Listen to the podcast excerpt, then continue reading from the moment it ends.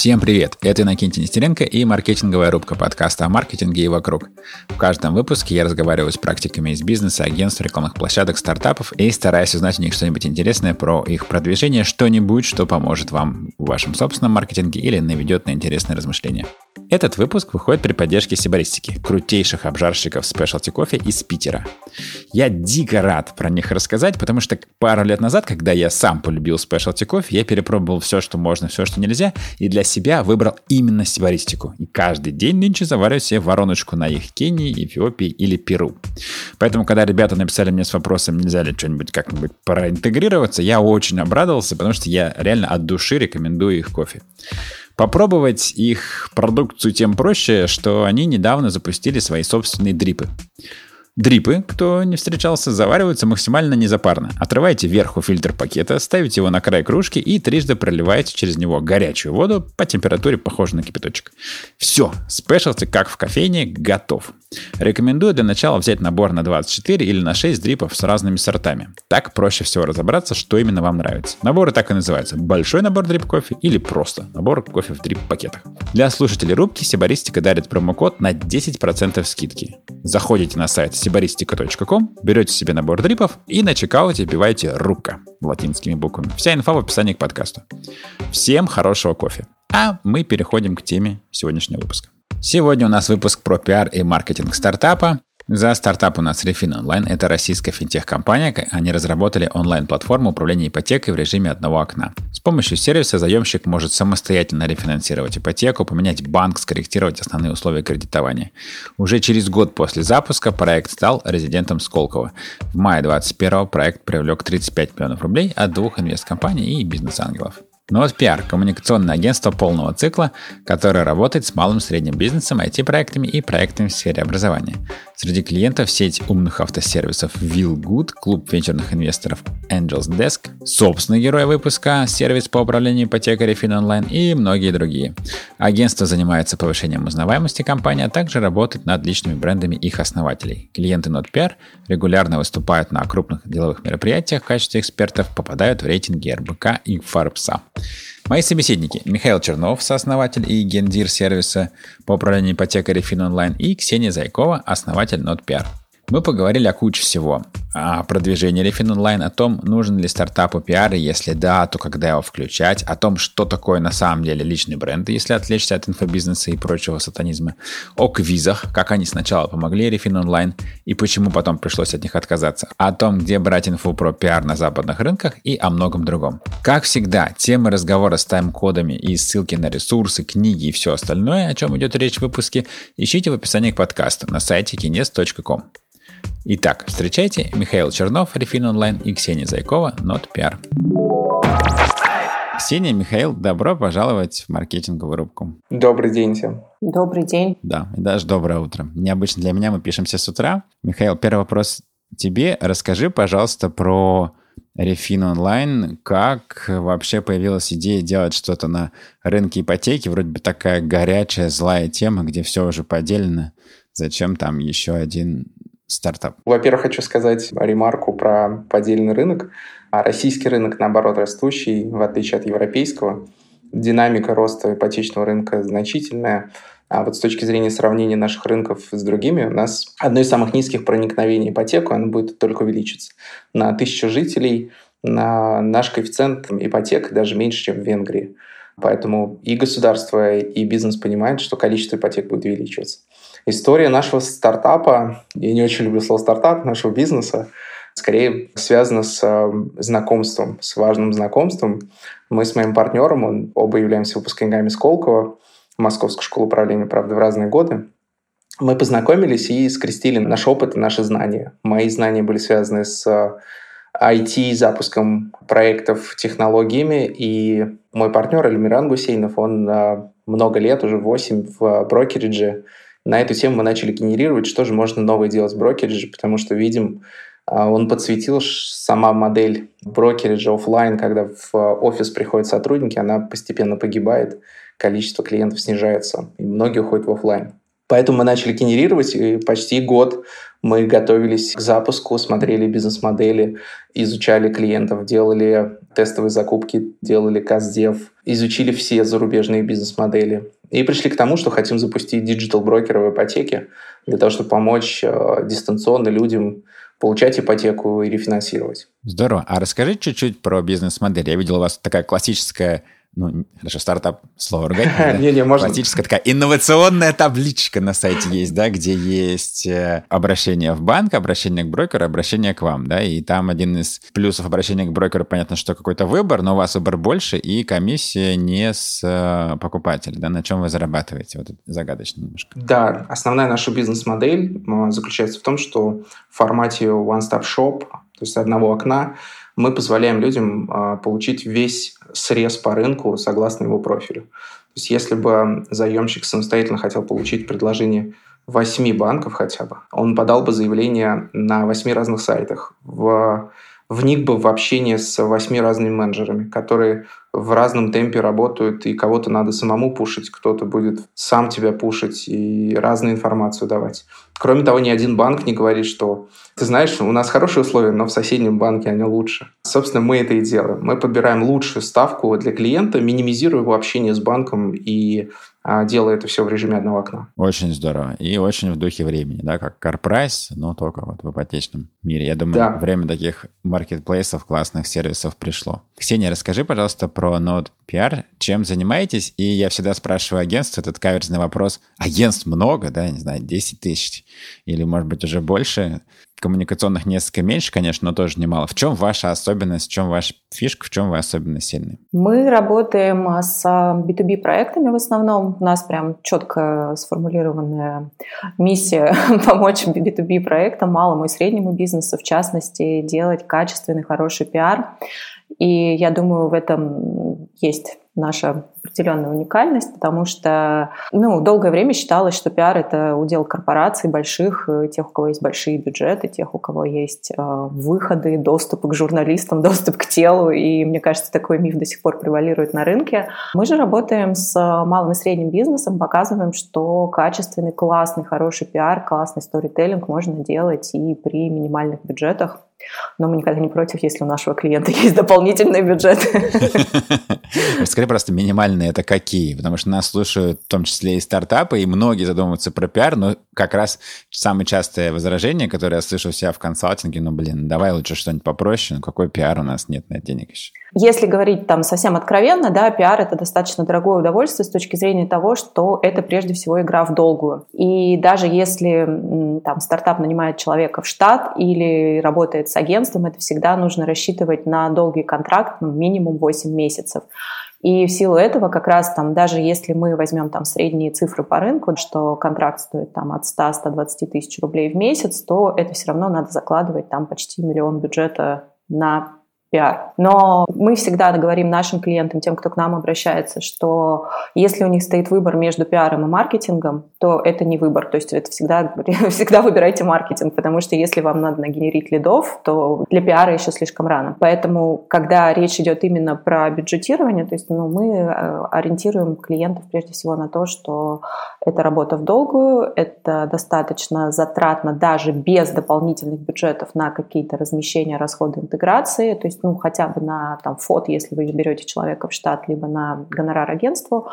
А, но, с другой стороны, это уже следующий уровень, когда компания может прям сильно масштабироваться.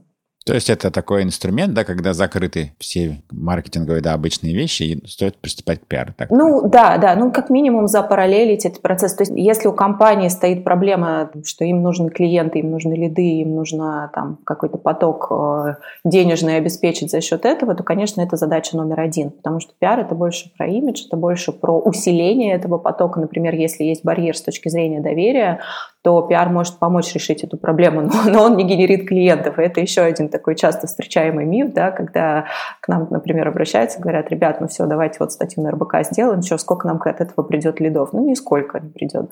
Рынок приходится образовывать, в том числе за счет того, что объяснять, что да, это доступно, но вам нужно четко понимать, для каких целей вы прежде всего это делаете. Да, я думаю, на самом деле, если еще лидов-то пока нет, наверное, и истории для бизнес-пиара нету. То есть, а о чем рассказывать? Тут есть э, хитрый момент, да, например, стартапы, которые на стадии MVP могли привлечь инвестиции, они могут про это рассказывать. Это их э, инвестиционная привлекательность. Вот. Но при этом у них может не быть вообще практически ничего, кроме э, там, какой-то минимально жизнеспособного продукта. Пара слов о спонсоре выпуска, и мы вернемся к интервью. Этот выпуск выходит при поддержке digital-агентства Nimax.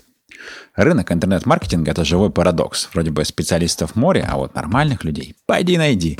Талантливые бойцы больше не работают просто за деньги. Им важен уровень проектов, команды, интересные задачи, возможности роста и корпоративная культура.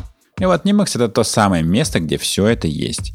Крутая рабочая среда, сложные проекты, крупные клиенты и сообщество толковых людей, у которых есть чему поучиться. В агентстве постоянно ищут дизайнеров, менеджеров проектов, разработчиков и других digital-специалистов. Например, прямо сейчас ребята в поиске опытного SEO-специалиста в команду перформанс-маркетинга. А также им нужен графический дизайнер во внутреннюю команду, а этот человек должен помочь развивать коммуникации агентства. Посмотреть вакансии и откликнуться можно на сайте Nimax или в их телеграм-канале «Команда Nimax». Ссылки будут также в описании выпуска.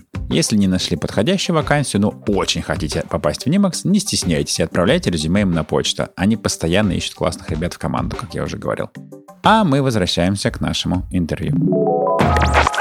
Ну, у Refin онлайн, конечно же, продукт уже есть, и маркетинг тоже есть. Соответственно, мой главный вопрос Михаилу.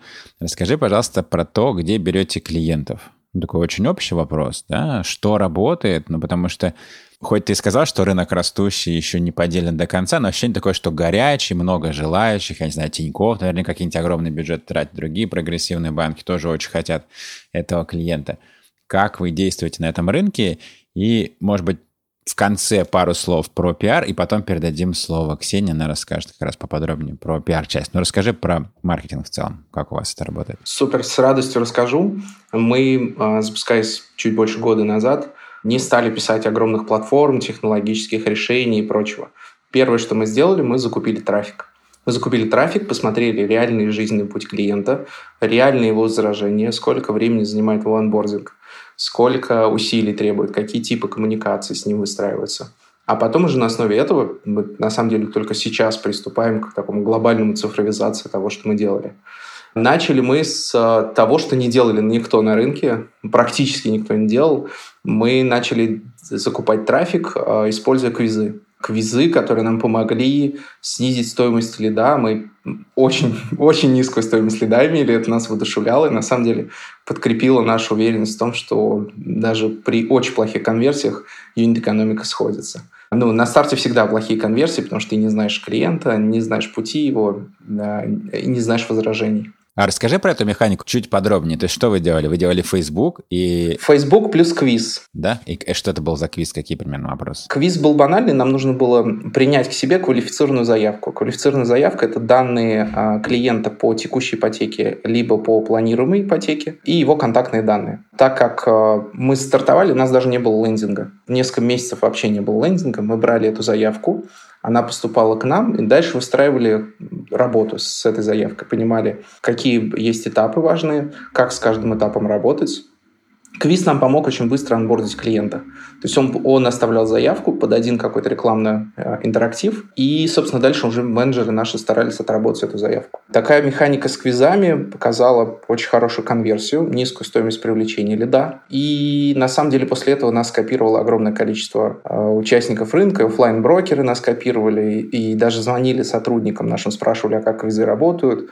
Э, в общем, много-много было чего. Единственное, почему мы отказались от квизов на совсем э, один из э, лидеров России, кто предоставляет квизы, мы поймали их на том, что они сливают данные. Опанцы, то есть Это... они забирают их, такие, отчеты за квиз да, про ипотеку, они... значит, надо перепродать, так происходит? Ничего себе. Фактически так и получилось, но мы в одно время а, получили несколько гневных сообщений от клиентов, что мы, мы сливаем данные, мы знаем, что мы не сливаем. Это, наоборот, вредит нашей модели, если мы их сливаем.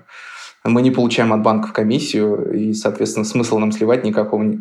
Начали искать, где утечка, а, провели внутреннюю большую работу по анализу и начали оставлять тестовые заявки в нерабочее время, когда не гнали трафик, получили а, звонки от а, других каких-то офлайн брокеров которые покупали эти квизов.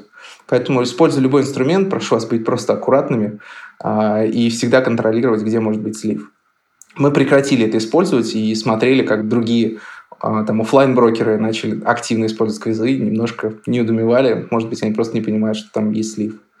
Но, тем не менее, на старте нам это сильно помогло. Хороший был быстрый инструмент. После этого мы перешли к созданию лендинга, и формы уже заявки появились у нас на сайте, на лендинге. С точки зрения маркетинга мы в большей степени использовали и продолжаем использовать Facebook, Instagram как основной канал с очень хорошим настраиванием таргета. Тестировали многое. И ВКонтакте тестировали, тестировали Яндекс. К сожалению, чаще всего заявка дороже, чем в Фейсбуке. А, особенно в Яндексе, она прям кратно в виду поиск, да? Потому что Яндекс это много чего, там хоть Дзен, хоть... Да, да, Яндекс, Яндекс поиск а, сильно отличается. С, мы начали практически сразу, хоть Ксения говорит о том, что пиар это для компании, которая уже тратит деньги на маркетинг, я понимал, что для работы с клиентом нужно создать у него сферу доверия. Сфера доверия создается не закупкой лидов, она создается информационным полем, которое вокруг стартапа, вокруг проекта или вокруг деятельности. Это информационное поле мы начали создавать практически сразу благодаря пиару. Пиар для нас — это инструмент а, воссоздания доверия к проекту, а, рассказу о том, что мы делаем, большего погружения в контентную историю. То есть мы рассказываем кейсы, мы, рассказываем, мы пишем статьи полезные, мы в целом делимся по нюансам ипотечного рынка. И это все помогает нам получить доверие клиентов. Пиар — это же история не только про клиентов, он может быть разный, он может быть ориентированный на инвесторов. Мы знаем, что наши статьи и публикации читают инвесторы, и это помогает нам в общении, помогает нам в поддержании коммуникации. То есть вот а, такие подходы к пиару в самом начале для стартапа, возможно, кажется, что это дорого, и лучше бы закупить лидо, потому что лиды конвертят деньги обратно. Но, но работая в стратегии, в стратегии, работая в долгую, рекомендую просто от себя, это мое личное мнение, как можно раньше запускать пиар. Отлично. Ну и тут логично передать слово Ксении. Расскажи, пожалуйста, историю Рефин онлайна как кейс своей стороны. То есть как, как вот происходит? Приходит тебе стартап и говорит, нам нужна слава и богатство. Ты им так, воу-воу, давайте начнем с уточнения целей. Или как это устроено? Расскажи, пожалуйста. И что было дальше? Как строили работу? Я, если позволишь, немножко все-таки вернусь к тому, что прокомментировал Миша, просто чтобы у слушателей не создалось впечатление, что рефин отдельно, нот пиар отдельно, мы делаем это все вместе все-таки. вот, но, опять же, поясняя позицию на тему того, что чему отдавать предпочтение маркетингу или пиару, да, потому что ну, это, ну, это частый вопрос, действительно частый вопрос, потому что когда идет вопрос, ну, как бы перераспределение бюджетов, да, сразу же начинается, о боже, наверное, надо сюда или сюда. И здесь есть несколько моментов. Ну, то есть я всегда настаиваю на том, что лидогенерация, она первична. Но если вы понимаете, что у вас, например, там есть какой-то барьер в виде доверия, да, как это было в случае там, с э, рефином, когда речь идет про деньги людей, это, естественно, вызывает множество вопросов.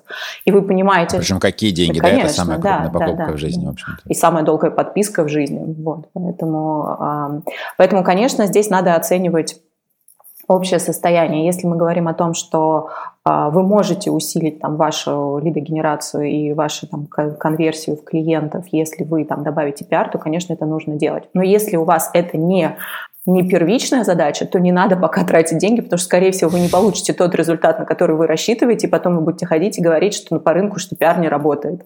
Ну, и это тоже достаточно частая история. Поэтому если там, когда к нам приходят клиенты, мы сначала, прежде всего, пытаемся понять, какие у них цели-то стоят, потому что это либо и у 80% это действительно эта цель э, звучит, как мы хотим там увеличить поток лидов. И ты такой, ну вот, пожалуйста, ребят, могу вам посоветовать классное маркетинговое агентство, вам вот туда. Когда м, компании понимают о том, что они, например, хотят там, они уже заняли определенную нишу, им нужен какой-то рост, тогда это наши целевые клиенты. Либо если они хотят, например, сделать какой-то там, ну, быстрый проект э, на ненадолгую, там, например, быстро завоевать какой-то сегмент с новой услугой, с новым продуктом, который еще не сделали конкуренты, тогда это тоже наша история, когда мы просто там делаем большое количество размещений в разных каналах, чтобы быстро завоевать внимание публики. Либо, если это действительно часто бывает, что это микс между имиджем, доверием и там investor relations, да, когда к нам приходят и говорят, что нам надо быть вот э, классными, аппетитными для инвесторов. Вот это тоже тогда наши целевые клиенты. После того, как мы выясняем, в общем-то, какие основные задачи, какие бизнес-KPI стоят перед э, проектом, какие у них задачи, как они видят задачи с точки зрения пиара, мы приступаем к подготовке стратегии, анализируем рынок, анализируем конкурентов, смотрим, какие запросы есть у целевой аудитории, какие каналы наиболее востребованы, и возвращаемся к клиенту уже с готовой стратегией, а, с предложением, со словами «мы видим, вот, что действовать нужно именно вот так». Они могут сказать свои какие-то встречные замечания, предложения, поскольку все равно, естественно, никто не знает рынок так хорошо, как основатель проекта, там, собственник бизнеса. А после этого мы ее корректируем. Если мы сходимся на том, как мы видим инструментарий, какие KPI мы ставим перед собой, и если клиент наш с этим согласен, то мы приступаем к работе. Так, пришел к вам, значит, Рефин, вы это все проделали, и что вы стали делать? То есть идея писать полезные статьи приходят в голову всем. Но как их делать, да? Так, у Михаила какое-то замечание по этому поводу есть. Да, мне хочется дать небольшую вводную, потому что мы пришли изначально даже не с пиаром, а мы делали количественные и качественные исследования вместе. Mm-hmm. А, то есть вот что нам помогло до конца собрать портрет а, мнения потенциальных клиентов. А мы пришли в NotPR с заказом количественных качественных исследований. Достаточно оперативно ребята собрали несколько фокусных групп, задали вопросы, интересующие нас. Когда мы еще не имели даже лендинга, мы хотели понять, на какие боли нужно ударять, какие есть возражения, психологические паттерны, а, что люди думают э, вне нашего продукта, а, и как они задумываются о рефинансировании, как они задумываются об ипотеке а, какие у них есть мнения по поводу работы с банками, есть ли вообще привязанность к банку в ипотечном продукте. Вот это нам помогло раскрыть э, и это помогло нам сократить время на изучение клиента, потому что изучение бывает в рамках собственного каздела, а бывает вне рамках продукта. Вот благодаря NotePR и благодаря там, совместной работе первой ласточкой к совместной работе были именно количественно-качественное изучение. Слушай, а можешь раскрыть, ну я понимаю, что это такая очень интимная информация, но может быть какое-нибудь интересное поучительное наблюдение, хотя бы одно, что вы там увидели такое, что вас самих удивило, потому что у всех, конечно, есть какие-то представления об ипотеке, кто там кого не любит, у кого mm-hmm. что болит, что все дорого и так далее. Но Какие-нибудь конкретные вещи там были? Нас очень сильно удивило, что у людей фактически нет привязанности к банку в ипотечном продукте. Психологической привязанности к тому, что это мой банк, и я только там буду брать ипотеку, абсолютно отсутствует. Это первое. Второе, люди думают, э, всегда предполагают, что банк э, что-то не договаривает. Не договаривает в свою пользу всегда. И зная изнутри, что там в банках, я не буду спорить с этим предположением публики, да. Миш, можно я дополню? Да, конечно. Опять же, там, возможно, для Рефина это уже был известный факт, но нас, как э, людей, которые проводили это исследование, очень сильно удивило, что большая часть респондентов были готовы сократить срок, а не объем э, ежемесячного платежа. То есть, э, выбирая между... Ну, почему-то у нас была гипотеза, что все хотят сократить э, ежемесячные выплаты, да, там пусть это даже будет на несколько тысяч, но по факту оказалось, что большая часть людей предпочитает именно сокращать срок платежа. Ну, потому что выгода больше. Да, еще из интересного могу добавить, и это тоже не секрет является, что большую часть решений принимает женщина а в ипотеке. Даже если ипотека на мужа, все решение принимает женщина, и в нашей коммуникации с а, мужьями они говорят, сейчас мы спросим у супруги и вернемся. Да. Это тоже было очень интересно. По-прежнему какой-то ну, такой домострой. Это матриархат нашего рынка. Ну, более традиционный рынок, да, понятно. Так, давайте вернемся к порядку работы. Значит, вы сделали исследование, уточнили, сфокусировались. И дальше, что нужно делать? Э, Ксения, расскажи стартапу в пиаре на примере Рефина. То есть какие действия, как, как идет планирование, и дальше какие размещения, где, вот как вы работаете? Расскажи. У нас э, три основных трека по работе. Это работа с B2C-сегментом, да, это когда как раз направлено на то, о чем говорил Миша, это формирование доверия, снятие каких-то основных возражений, барьеров. А, и здесь мы работаем вместе с командой маркетинга Рефина, которые очень большое внимание уделяют тоже образованию рынка, раскрытию каких-то лайфхаков, советов и так далее. То есть, ну, и мы просто в том числе транслируем это через какие-то популярные издания. Второй наш трек – это развитие личного бренда Миши, в общем, как основателя Рефина. Здесь мы больше уделяем внимание именно каким-то бизнес-аспектам, тому, как э, выбирать правильно бизнес-модель, как строить стратегическим моментом. Третий наш трек – это уже направленный на инвестиционную привлекательность проекта. Да, это когда уже мы рассказываем непосредственно кейсы про Рефин. Он строится поэтапно. Начали с B2C, потом мы подключили Мишин личный бренд, и вот постепенно переходим к третьему этапу, когда на рынке уже существует большой интерес к проекту, к к тому, как он функционирует. Это что-то действительно востребованное. Редакции проявляют много интереса к этому, и вот мы постепенно переходим к этому третьему этапу. Но в целом наша работа в течение месяца строится из того, что мы делаем микс из а, вот этих трех направлений. Как стартапу попасть в, как ты сказал, СМИ, да, в медиа? Это, конечно, вопрос очень общий, но дико интересно. На начать? самом деле все очень просто. Возможно, потому что я занимаюсь этим каждый день, мне кажется, что это очень просто, и, а со стороны это выглядит... Да, да, тебе кажется однозначно, это точно.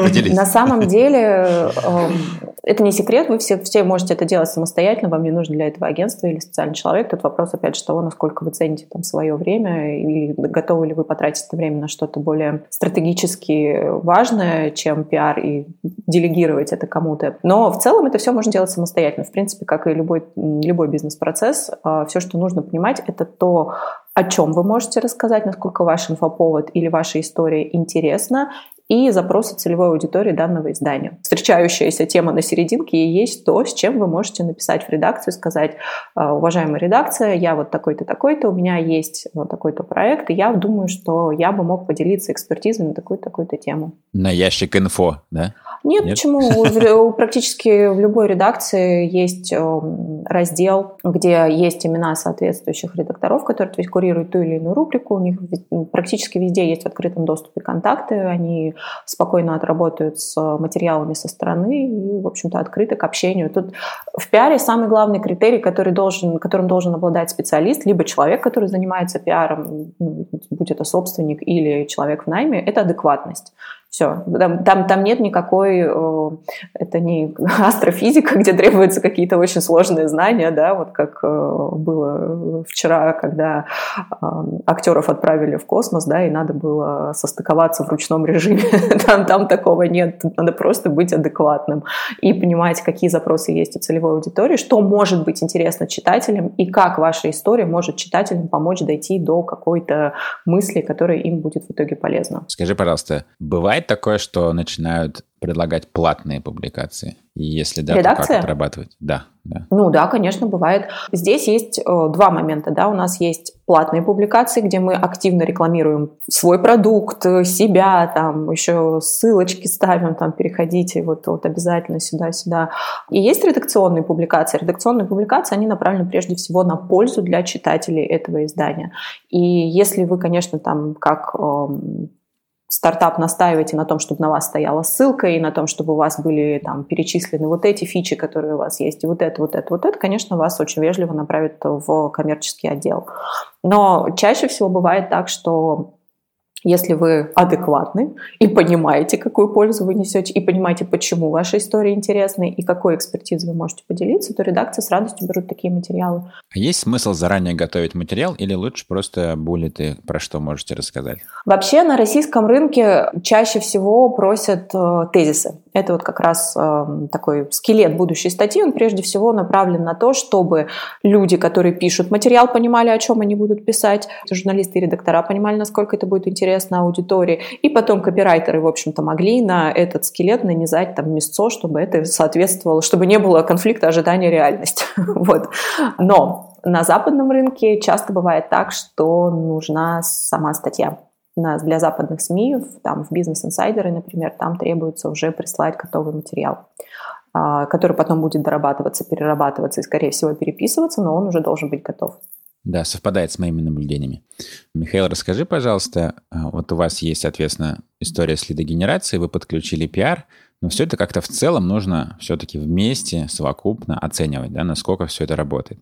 Как у вас устроена аналитика маркетинговая, и как вы оцениваете эффективность пиара? Расскажи немножко про это. Да, с удовольствием расскажу.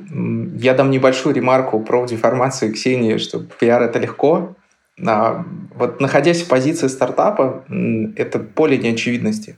То есть непонятно, куда идти, непонятно, что писать в СМИ не знаешь, где взять контакты. Люди, которые говорят про личный бренд, вообще все какие-то сатанисты, даже не хочется э, с ними а, кофе пить, не то, что работает. Личный бренд, это да, уже ассоциируется с тем, что я сейчас начну продавать обучение а, или или обучение обучению. Коуч для коучей и так далее. Что хочется сказать? В условиях непонятности, когда ты самостоятельно пытаешься сделать пиар, инфоповодов, с которым ты можешь прийти, незначительное количество. А пиар – это про отношения, отношения пиарщика и СМИ. А поддерживать отношения с нерегулярной частотой общения достаточно сложно. Поэтому у пиарщиков, которые ведут несколько компаний, сама частота общения выше, и складывается возможность проговорить не только тематику, например, Refin онлайн, но еще нескольких проектов.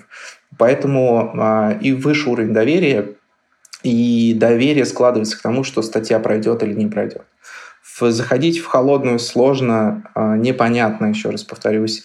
Поэтому профессиональные участники рынка или пиарщики с именем, репутацией, контактами, там, базой знаний, они всегда будут востребованы.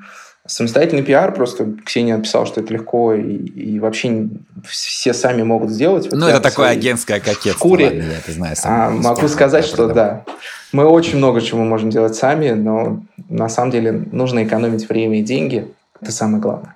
Чуть-чуть про аналитику, что мы делаем. А, естественно, у нас есть аналитические инструменты, которые отслеживают эффективность маркетинга. Далее, когда лид попадает к нам, мы по нему считаем все конверсии. Воронка, ну, на самом деле, из продуктов, с которыми я сталкивался, это самая длинная воронка. А, кроме того, мы считаем когортный анализ по всем лидам, которые к нам приходят.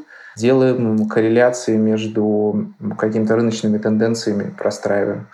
Последнее, что мы считаем, мы считаем эластичность базы, которую мы собираем по отношению к ключевой ставке и к ставкам рыночным. То есть достаточно много аналитики мы проводим, высчитываем, показываем, а, для того, чтобы не попасть в ловушку, не тратить деньги зря, не переливать бюджет в те сегменты, которые не активны или не нужны. Мы очень жестко отслеживаем а, конверсию по разным геолокациям, разным регионам и городам. Ну, из примеров могу сказать, что пока мы не выяснили причины, но почему-то Питер очень плохо конвертит.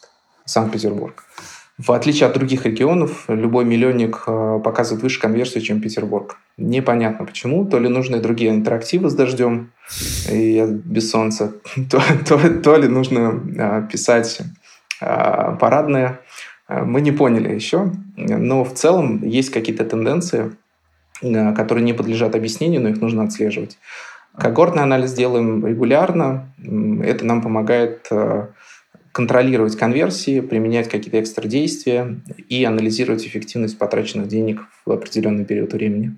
А как пиар тут? Как-то он вписывается а в эту историю? Это разные, разные блюда. Да-да-да, я понимаю, это вопрос с подвохом, но все равно рас, расскажи. Очень многие говорят маркетинг и пиар. Я в целом не, не понимаю, почему это люди скрещивают Потому что деньги жалко, естественно. А, но все же, как вы смотрите на эффективность пиара? То есть все-таки лиды, э, лиды – это про маркетинг, а пиар – это про репутацию, про создание восприятия тебя. Восприятие тебя влияет. Мы, например, используем пиар в маркетинге. То есть э, те статьи, которые мы делаем вместе с пиаром, мы потом отправляем нашим клиентам а, для их образования. Последнее, что мы затестировали, мы сделали определенный гайд по ипотеке и через образовательную воронку построили а, привлечение лидов. что снизило стоимость привлечения. А, стоимость и конверсии повысила, потому что лид уже, клиент наш оказался образованным а, благодаря нам же.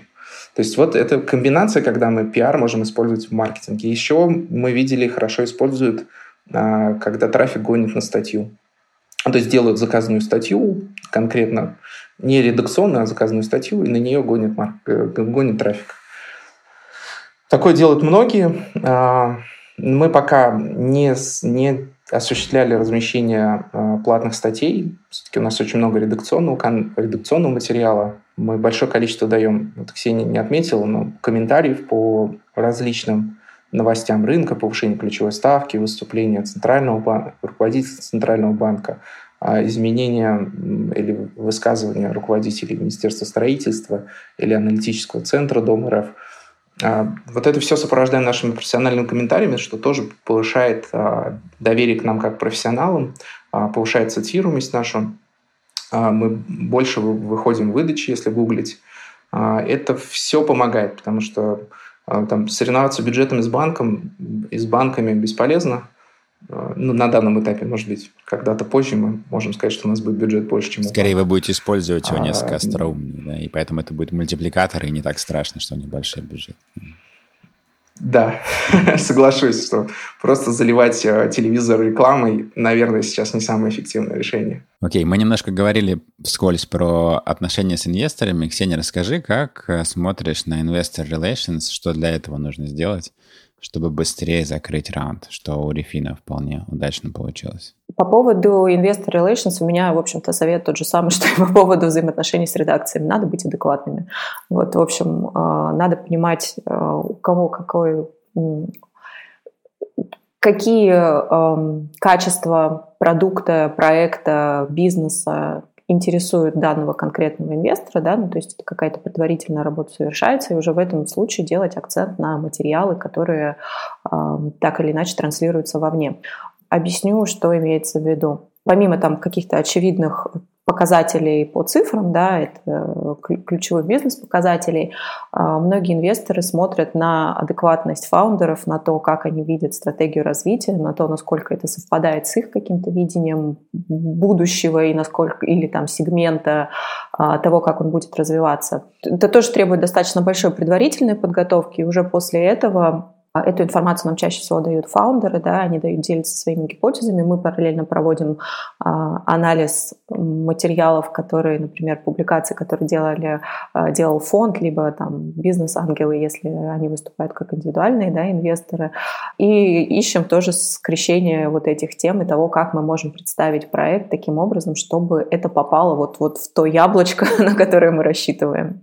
Но э, вообще пиар, на самом деле, он, несмотря на то, что он про смысл, он во многом именно про аналитику и про подготовку своего домашнего задания. Это не просто так, типа, а сегодня мы расскажем вот про это. Это именно про то, чтобы проанализировать большой инфопласт, и из этого инфопласта вычленить то, что нужно тебе для данной конкретной цели, и потом упаковать в эту интересную историю. Михаил, а что ты скажешь про отношения с инвесторами?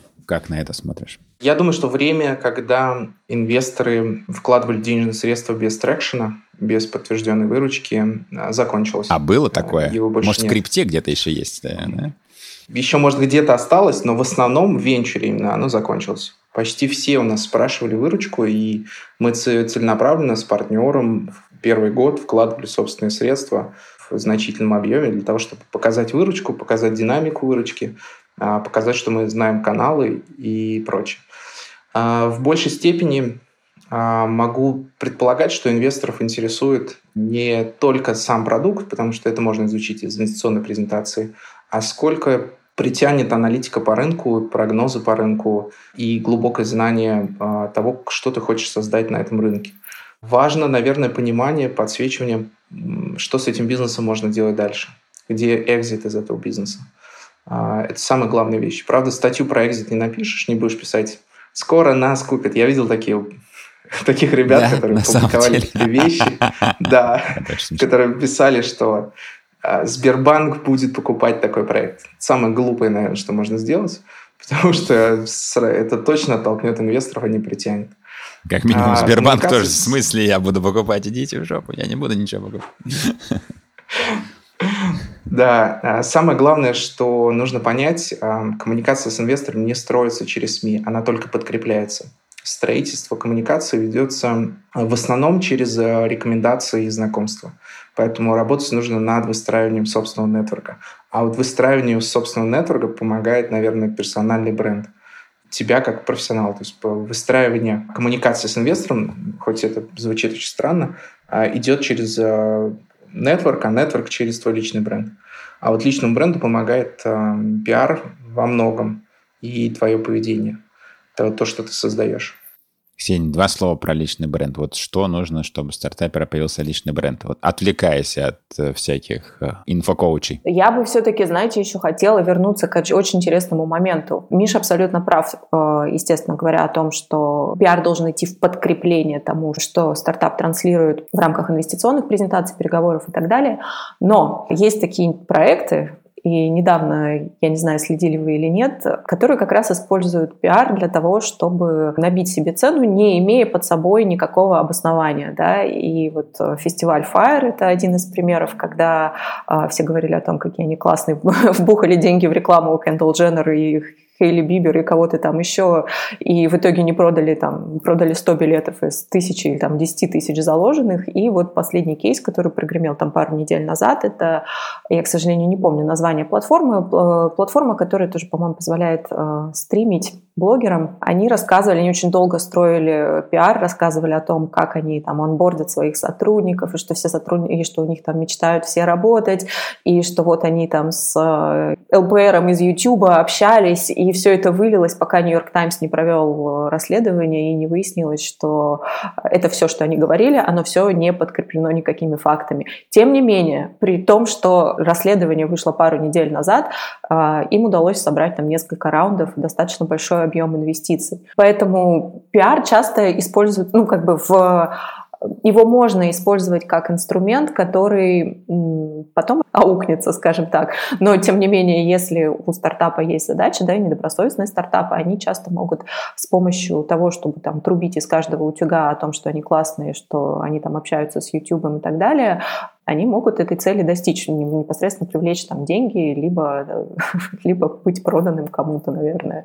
К чему это, в общем-то, поднимает достаточно большую проблему на рынке э, коммуникации, эта проблема касается факт-чекинга, да, потому что очень часто бывает, что невозможно проверить какие-то данные, которые предоставляют компании. Причем это есть как на зарубежном рынке, так и на российском. Ну, зарубежка сейчас гораздо более внимательно к этому подходит, то есть там многие, тот же бизнес-инсайдер требует большого количества подтверждающих документов, если стартап говорит, что у них, например, какой-то оборот, вплоть до того, что они там требуют э, чуть ли не банковской выписки. Да, даже и пресс-релиз вот. просто так не отправишь через да, да. Они требуют подтверждения, связываются с участниками которых ты упоминаешь, это я все видал. Это довольно свирепо, хотя, казалось бы, ты просто про раунд хочешь отправить пресс-релиз, ничего такого. Так и есть, но это как раз вызвано тем, что угроза fake news, да, как раз возможности того, что ты выдаешь желаемое за действительное, приводит к тому, что, в общем-то, что-то, что не существует, может в итоге привести к вполне себе существующему ощутимому результату. И этот результат, он часто может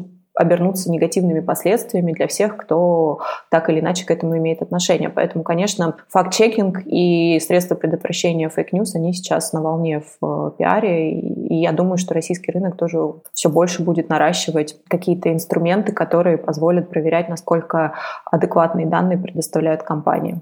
Про личный бренд два слова скажи, пожалуйста. Да, про личный бренд. Возвращаемся, возвращаемся к тому, что волнует всех и всегда. А, личный бренд, ну, он часто сейчас он неразрывно связан с брендом компании. То есть а, человек редко бывает интересен сам по себе, если мы не говорим про инфобиз и про блогеров. Мне, да, слушай, кажется, а... наоборот, что никому не интересны компании, да. интересны только фаундеры и первые лица. Вот что ты думаешь по этому поводу? Ну, фаундеры и первые лица интересны не сами по себе, как сферический конь в вакууме, они интересны с точки зрения того, как они а, создали эту компанию, почему они ее создали, как они ее развивали, насколько успешно они ее развивали, с какими факапами они столкнулись в процессе и так далее. Естественно, достаточно большую роль играет харизма самого фаундера и то, насколько он естественен в общении с медиа. Ну, я бы сказала 50 на 50. Его достижения плюс его собственная личность, они в итоге делают э, классный микс из того, что э, в итоге выливается в то, что мы именуем личный бренд. Про личный бренд добавлю. Многим кажется, что личный бренд равно популярность. Но на самом деле личный бренд – это тот, кто, кто ты, а не то, сколько тебя знают. Потому что личный бренд может быть ученого – а личный бренд, э, к сожалению, у нас воспринимается личный бренд, это как будто я занимаюсь инфобизом или я блогер. Вот это и есть личный бренд. Совершенно нет, он может быть скромный по охватам или узнаваемости, но есть сам бренд. А, есть понимание, кто этот человек, что он несет, какой месседж и как его воспринимают. Окей. Я хочу отметить то, что личный бренд да, воспринимается как какой-то, не знаю, единорог с радугой из одного места. На самом деле это не так. Это, ну, бренд, он и есть бренд, без разницы, личный или бренд компании. Он строится на основании платформы. Ну, как бы у него есть платформа, как везде. Платформа бренда, которая там состоит из определенных эм, элементов. И первый там в базе это, в общем-то, фундамент этой платформы, это целевая аудитория. И, в общем, а, личный бренд ничем не отличается от бренда компании. У личного бренда точно так же есть своя аудитория. Это как раз то, о чем говорит Миша, да, если это какой-то ученый или там маркетолог, да, у него аудитория тех, кому интересна сфера маркетинга. И не, не совсем корректно сравнивать там условный бренд Ольги Бузовой и... И маркетинговую там, руку, например. Ну, да, типа того. Я когда читаю какие-то мастер-классы, у меня есть там большой блог тоже по личному бренду, и там есть четыре основных мифа. Номер один – это то, что личный бренд равно популярность. Я там часто спрашиваю слушателей, например, как вы оцениваете, кто более популярен, там, Ким Кардашьян или какой-нибудь Нобелевский лауреат. И, естественно, все говорят, что это Ким Кардашьян. И, и, и это, это в корне неправильно, потому что количество твоих подписчиков и твоя узнаваемость, она действительно может быть большой. Вопрос в том, насколько твоя узнаваемость попадает в твою целевую аудиторию. Если, Если... при этом Ким Кардашьян хотел Нобелевку по литературе, то печаль, да, да не так туда и есть. цель. Да, не, не, не та аудитория. В общем-то, поэтому, э, когда люди приходят там или хотят развивать личный бренд, здесь опять же вопрос, зачем вам это надо и для кого вы хотите это делать. Все, это два самых простых вопроса, но на которые достаточно сложно найти ответ. И последний мой любимый вопрос э, вам двоим. Начнем с Ксении. Расскажи, пожалуйста, про полезные или любимые источники информации? Что читаешь, что смотришь? Какие-то каналы, телеги, ютубчик, западные источники, вижу, ты много туда смотришь. Где, может быть, про пиар, международные кейсы смотреть? Я не могу как-то выделить, потому что, мне кажется, я живу в рамках инфополя, и оно везде стекается мне в голову из разных источников. То есть чисто осмосом. Я точно так же. То есть у меня нет какого-то одного любимого места. Я могу поговорить про книжки, которые я читаю, но это будут не книжки профессиональные, не знаю, сейчас я читаю, например, биографию Черчилля. Дико интересно, но никакого отношения не имеет к делам. Хотя там много про стратегию, да, про да. коммуникации тоже. Так и есть. Ну, и у меня примерно так же работает. Э, когда мозг заточен на то, чтобы вычленять информацию актуальную для твоей работы, она в итоге попадает тебе практически отовсюду, хоть из художественной литературы, хоть из профессиональной, хоть из YouTube, э, подкастов и так далее. Но все равно, смотри, нам нужна какая-нибудь полезная ссылка для наших слушателей. Несмотря на то, что Твиттер почти умер в России, очень много полезной информации я черпаю из Твиттера. Я подписана практически на всех журналистов, э, которые пишут на интересующие меня темы. Это журналисты из Forbes, э, Business Insider, э, VentureBeat, много-много-много разных, и они периодически... Русские или зарубежные? Западные? конечно, зарубежные, зарубежные да. Ага. И они делятся какими-то полезными статьями, материалами, и так или иначе это позволяет мне постоянно оставаться в курсе того, что сейчас в тренде, о чем сейчас говорит инфополе, и это очень классно. Из другого, из книг я бы всем рекомендовала прочитать книгу Йона Бергера, которая называется «Заразительные», несмотря на то, что она про э, маркетинг, про сарафанку. Э, для пиарщиков это просто обязательный маст, потому что она как раз рассказывает про то, как создавать имидж продукта, которым хочется поделиться. Вот. А все остальное, ну, как бы типичная подборка деловых медиа. Это, в России это Forbes, Inc. отлично пишут. Из отраслевых, наверное, мне больше всего нравится, как пишет Ad Age. Но они пишут микс между маркетингом и пиаром. Но там есть классные, интересные кейсы. Спасибо, отлично. Михаил, расскажи, пожалуйста, про свои любимые источники информации. Сегодня, наверное, тоже большое количество источников, которые приходят, и в целом можно отметить перегруз информации. Наверное, мы в меньшей степени занимаемся ресерчем информации, потому что она приходит из разных источников. С точки зрения нахождения в рынке и новостей в рынке, я использую несколько телеграм-каналов. Ипотечных, банковских э, и подписан на телеграм-каналы Банки.ру. С точки зрения стартап-информации, что творится в тех индустрии, это vc.ru, Rusbase и Crunchbase, наверное, зарубежных. Это основные вещи, которые я читаю. Мне нравится РБК, как пишут, особенно РБК Про, Forbes. Что-то прям отметить э, из каких-то СМИ, которые я эксклюзивно где-то раскопал, нет. Мне очень жаль, что снизилась активность. Был прекрасный, прекрасный СМИ, э, назывался «Секрет фирмы». В какое-то время еще был журнал «Секрет фирмы». Мне нравилось покупать журнал и читать. Если говорить про книги, только что я закончил Эрик Риса «Lean Startup» к прочтению. Ну и одновременно, наверное, читаю просто несколько книг. В последние моменты начал замечать, что количество деловой информации переизбыточно и смещаю фокус в сторону художественной литературы. Также можно отметить, что формат, который мне очень зашел и нравится, это Epic Grow. А, их приложения и их материалы, они очень классно попадают в то, что можно а, во время приема пищи потреблять еще и контент. То есть у них очень классная нарезка по 15-20 минут, она попадает в мой завтрак и ужин. И в этом формате я смотрю ролик а, а, какой-то полезный и делаю даже заметки по пути. Чаще всего, да, с материалом работаю, и, наверное, если прочитать и не сделать заметки, у меня потом ощущение, что я не читал это. Ну, это очень правильное ощущение, когда делаешь заметки, воспоминаемость, неправильный термин, но вы поняли, о чем я. Короче говоря, лучше запоминается гораздо. Усваиваемость материала, да. Процентов на 85,5 лучше. Цифру я только что придумал, но примерно так считают британские ученые. Все, Ксения, Михаил, спасибо огромное. Очень поучительно, спасибо. полезно, да. И это была маркетинговая рубка. Спасибо всем, кто нас слушал. Пока. До встречи в следующих выпусках. Спасибо, всем пока. пока. Этот выпуск выходит при поддержке Сибаристики, крутейших обжарщиков спешлти кофе из Питера.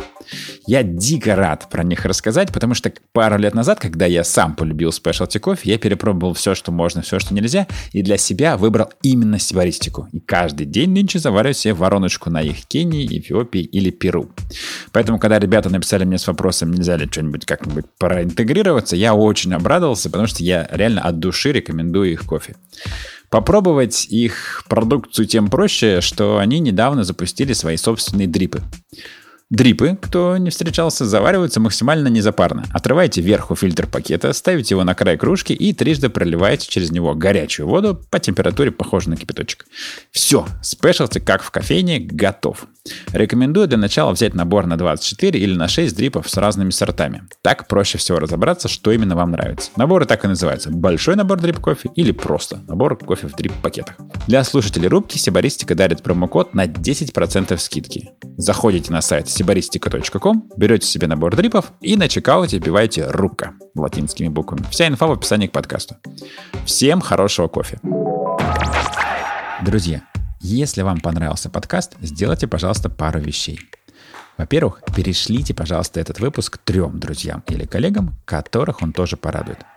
Во-вторых, пойдите, пожалуйста, на Apple подкасты, Spotify, Яндекс Музыку и прочие места, где живут подкасты, и подпишитесь там на маркетинговую рубку. Можете еще оставить отзыв. Буду благодарен за положительный. Почему это важно? Во-первых, рубка — это хобби-проект, и ваши подписки и добрые слова меня очень радуют и помогают двигаться дальше. Во-вторых, чем нас с вами больше, тем мне проще договориться об интервью с крутыми маркетологами и предпринимателями. Кстати, если вы знаете кого-то, кто делает очень классный маркетинг и должен поэтому обязательно стать героем рубки, напишите мне. Все контакты есть на сайте подкаста kinest.com. Спасибо и до встречи в следующих выпусках. Пока.